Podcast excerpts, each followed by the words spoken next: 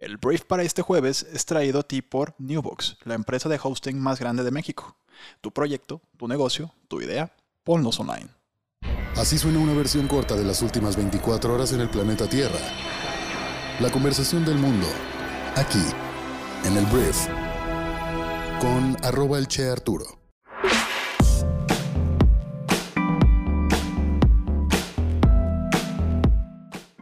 Hola, muy buenos días, bienvenidos a esto que es el brief para este jueves 15 de julio. Yo soy Arturo Salazar, tu anfitrión y uno de los fundadores de Briefy y antes que nada voy a agradecerle a mis amigos de Newbox por hacer posible el brief del día de hoy.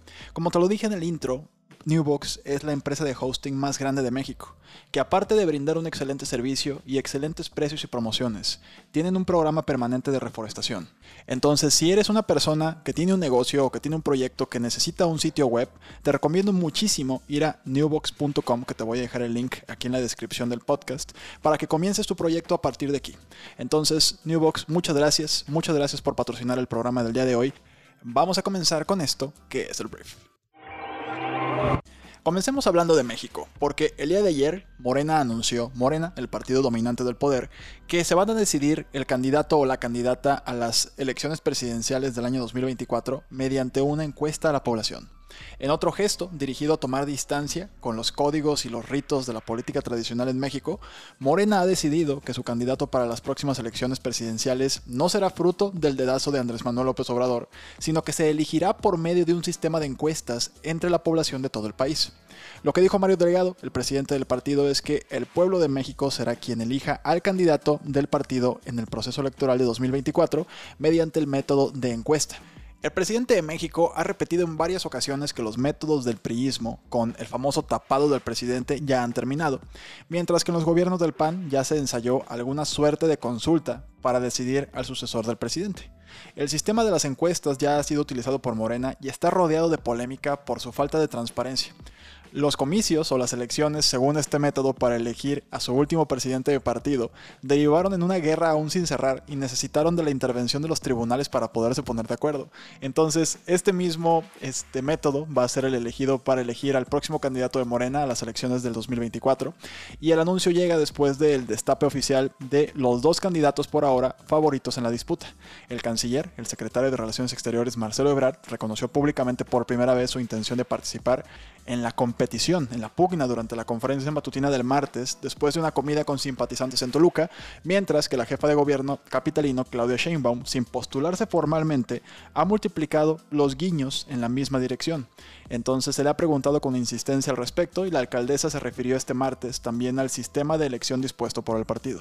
Cualquiera tiene derecho a participar en las encuestas, sea parte del gobierno federal o no. Entonces, bueno, Parece que está muy lejos, pero el 2024 va a llegar muy rápido. Y entendiendo que esto se tiene que tener por ahí del 2023 a mediados, pues ya llegamos, chavos. Ya estamos casi en las elecciones presidenciales del 2024. Hablemos ahora de México y el COVID-19. Porque sí, qué flojera hablar del COVID-19, pero estamos aumentando tristemente los casos y contagios en nuestro país. Al corte del miércoles 14 de julio, o sea, ayer, México acumuló 235.507 muertes por COVID-19, esto es 230 fallecimientos más que un día anterior. Asimismo, se detalló que en las últimas 24 horas el país sumó 12.116 contagios para dar un total de 2.619.000 casos confirmados. Entonces, las tendencias son hacia arriba. Estamos aumentando los casos, cubre bocas, lávate las manos, gel antibacterial, omitamos una vez más los abrazos, los besos de cachete, los besos de tres, todos esos besos. Entonces, por lo pronto la noticia y la recomendación es cuídate mucho porque esto viene de vuelta, tal vez no igual que antes, pero viene de vuelta y tenemos que cuidarnos igual que antes. Por último, hablando de México, vamos a hablar del el señor Juan Mario Velarde Gámez, que este hombre es el director responsable de obra del colegio Enrique Repsamen que tristemente cuando fue el sismo del 19 de septiembre del 2017, este colegio se cayó y murieron 26 personas en este sismo. Entonces ayer se confirmó que eh, un juez de la Ciudad de México sentenció a 208 años de prisión a Juan Mario Velarde. Y bueno, el juez le impuso además el pago de 377.450 pesos por daño material a cada una de las víctimas y falta aún que se cuantifiquen otros conceptos como reparación por proyecto de vida, daño moral y gastos funerarios, por lo que dicha cifra se incrementará aún considerablemente. La sentencia se da tras una audiencia realizada a puerta cerrada y luego de que el pasado 29 de junio otro juez lo declarara culpable del delito de homicidio culposo. Entonces sentencian a 208 años de prisión al director de obra del colegio Repsamen, que se cayó, se cayó este colegio tristemente y le costó la vida a 26 personas. Hablemos de Estados Unidos porque el día de ayer el presidente Joe Biden y los demócratas del Congreso prometieron impulsar un plan presupuestario de 3.5 billones de dólares para expandir enormemente los programas sociales y ambientales, al extender el alcance de la educación y la atención médica, cobrar impuestos a los ricos y abordar el calentamiento del planeta. Entonces, pues de este paquete económico dependen muchas cosas de las propuestas que trae Joe Biden en su proyecto de nación y vamos a ver si logra primero unificar a los eh, legisladores demócratas. Hay una discusión pendiente todavía entre republicanos, entre demócratas. Se va a poner todavía esta discusión buena, pero este paquete es importante para la presidencia y la reelección del señor Joe Biden. Hablemos de Brasil, porque el presidente de Brasil, Jair Bolsonaro, de 66 años, podría necesitar una cirugía de emergencia después de sufrir un hipo persistente durante 10 días, fue lo que dijo su oficina. Eh, hasta ahorita que estoy hablando, está siendo trasladado a un hospital de Sao Paulo para que le realicen pruebas de intestino obstruido. Entonces, en un tuit, Bolsonaro dijo que volvería pronto si Dios quiere. Y bueno, ha habido muchas preocupaciones con respecto a Bolsonaro sobre su salud, sobre todo desde que fue apuñalado en los intestinos mientras hacía campaña en 2018. Este es un video que está en internet, está como entre la multitud y de repente le meten una puñalada en la panza. Y pues bueno, esto desde entonces al parecer tiene ahí un problema de salud gastrointestinal. Entonces Bolsonaro resultó gravemente herido en el ataque y perdió el 40% de su sangre. Ha tenido varias operaciones desde ese apuñalamiento. El presidente fue al Hospital Militar de Brasilia en la madrugada del miércoles y los médicos dijeron entonces que estaría observación durante 24 a 48 horas. Entonces todo el día hubo como reportes y hasta ahorita podría, te digo, el, el diagnóstico es que Jair Bolsonaro podría ser operado de emergencia, si no es que a la hora de que escuches esto ya fue operado de emergencia. Hablemos de medio ambiente en Europa, porque en lo que puede ser un momento fundamental en el esfuerzo global para luchar contra el cambio climático, Europa desafió el miércoles al resto del mundo al presentar un plan ambicioso para alejarse de los combustibles fósiles durante los próximos nueve años. Un plan que, por cierto, podría pues, provocar algunos, eh, algunas disputas comerciales globales. Entonces, la propuesta más radical y posiblemente polémica impondría aranceles, o sea, impuestos, a ciertas importaciones de países con reglas de protección climática menos estrictas. ¿Qué quiere decir esto? Que si en un país, por ejemplo, se puede producir sin ningún tipo de arancel medioambiental, sin ningún tipo de cuota que tienes que pagar por producir eh, más contaminantes. Al llegar a Europa, ese producto, que normalmente traía un costo menor debido a eso, precisamente porque no pagó este arancel en su propio país en temas medioambientales, al llegar a Europa sería grabado y esto podría pues, levantar algunas cejas. Entonces, las propuestas también incluyen la eliminación de las ventas de automóviles nuevos a gasolina y diésel en solo 14 años y el aumento del precio del uso de combustibles fósiles. Ursula von der Leyen, que es la presidenta de la Comisión Europea, dijo que nuestra economía actual de combustibles fósiles ha llegado a su límite y bueno, el esfuerzo impulsado por la Comisión Europea, la burocracia de la Unión Europea, se llama la Comisión Europea, convierte la propuesta del bloque de 27 países en el plan más agresivo y detallado del mundo para alcanzar una economía neutra en carbono para el año 2050, proponiendo grandes cambios durante esta década. Entonces, veremos qué sigue, veremos quién protesta, veremos quién imita, esperemos que más gente imite. Por lo pronto, este es un plan agresivo por parte de la Unión Europea para bajar las emisiones de carbono que por cierto es muy probable que no sea suficiente. Es muy probable que para muchas personas activistas del medio ambiente todavía no sea suficiente. Pero pues bueno, es un plan un poco más agresivo que el que se tenía, entonces por lo menos yo lo considero un pequeño avance. Y hablando del medio ambiente, voy a dar una noticia que es un poco triste, o más bien es muy triste. La selva amazónica, que está pues en Sudamérica y compone varios países, está ahí principalmente en Brasil, pero tiene selva amazónica varios países vecinos brasileños.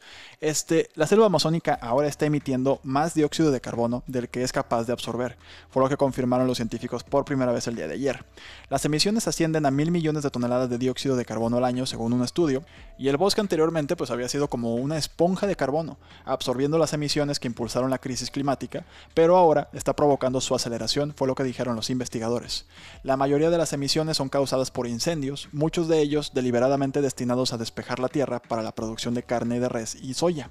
Pero incluso sin incendios, las temperaturas más altas y las sequías significan que el sureste de la Amazonia se ha convertido en una fuente de dióxido de carbono en lugar de un sumidero. Entonces, los árboles y las plantas en crecimiento han absorbido aproximadamente una cuarta parte de todas las emisiones de combustibles fósiles desde 1960 y la Amazonia desempeña un papel importante como el bosque tropical más grande. Perder el poder de la Amazonia para capturar el CO2 es una severa advertencia de que reducir drásticamente las emisiones de los combustibles fósiles es más urgente que nunca, fue lo que dijeron los científicos. Hablemos de uno de los mejores jugadores del mundo, creo que es el mejor jugador de la historia, Lionel Messi. Lionel Messi el día de ayer, después de levantar el trofeo de la Copa América en Argentina, al parecer Messi le pone fin a una novela sobre su futuro, ya que según medios de España como Sport, han llegado a un acuerdo con el Barcelona para continuar los próximos cinco años. Estos medios aseveran que será antes de que termine el mes de julio cuando se dé el anuncio oficial, puesto que todo está acordado, solo faltaría su firma. Incluso la Liga Española habría dado el visto bueno para su inscripción con la condición de que su masa salarial vaya bajando con el tiempo.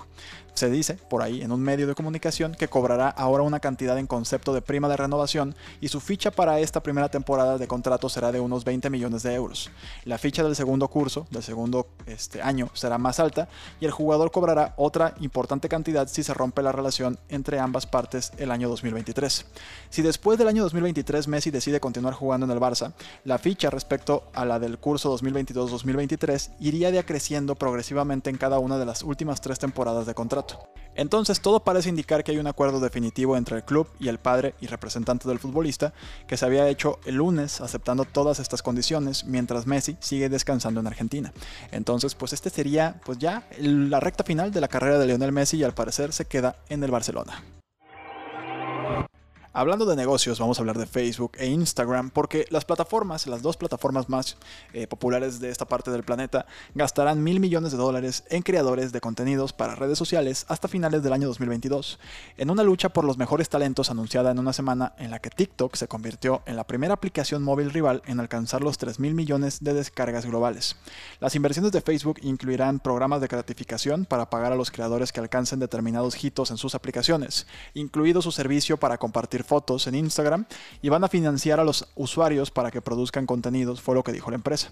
El gigante de las redes sociales está abriendo su presupuesto para atraer a los creadores con un gran número de seguidores desde plataformas como YouTube y también pues, la plataforma TikTok que está rompiéndola fuertísimo. ¿no? Entonces, varias plataformas tecnológicas importantes están en estos momentos a la ofensiva para atraer y mantener a las personalidades de las redes sociales con nuevos pagos y servicios.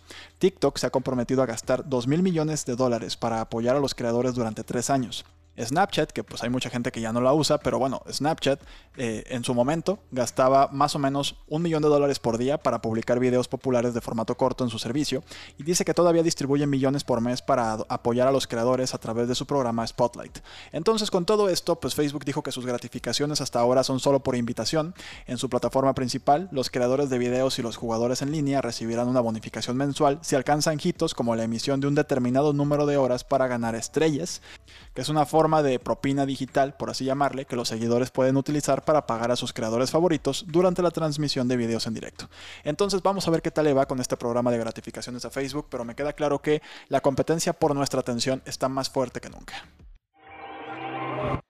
Y hablando de redes sociales, ayer se anunció que Twitter está cerrando Flits. No sé si tú alcanzaste a ver Flits, no sé si usas Twitter, pero Twitter intentó eh, copiar las historias que originalmente son de Snapchat, después las hizo Instagram y ahorita pues hay muchas plataformas que se basan en este formato de historias que duran 24 horas, son videos o fotografías que tú subes a tu red social y duran 24 horas. En el caso de Twitter, eh, ellos hicieron Fleets, que es lo mismo, es tal cual una story. Este, y bueno, ya se anunció el día de ayer que le podemos decir adiós a Fleets porque pues ya van a eliminar este, esta característica en la aplicación debido al bajo uso después de su lanzamiento generalizado hace solo 8 meses. Entonces, a partir del 3 de agosto, los usuarios solo van a ver los spaces activos, que son estas salas de chat de audio en vivo de Twitter, que están copiando también a Clubhouse. El tema es que solamente vamos a ver eso en la parte superior de la pantalla de Twitter. Entonces, bueno, esto claramente fracasó. Esta implementación duró muy poquito, 8 meses únicamente.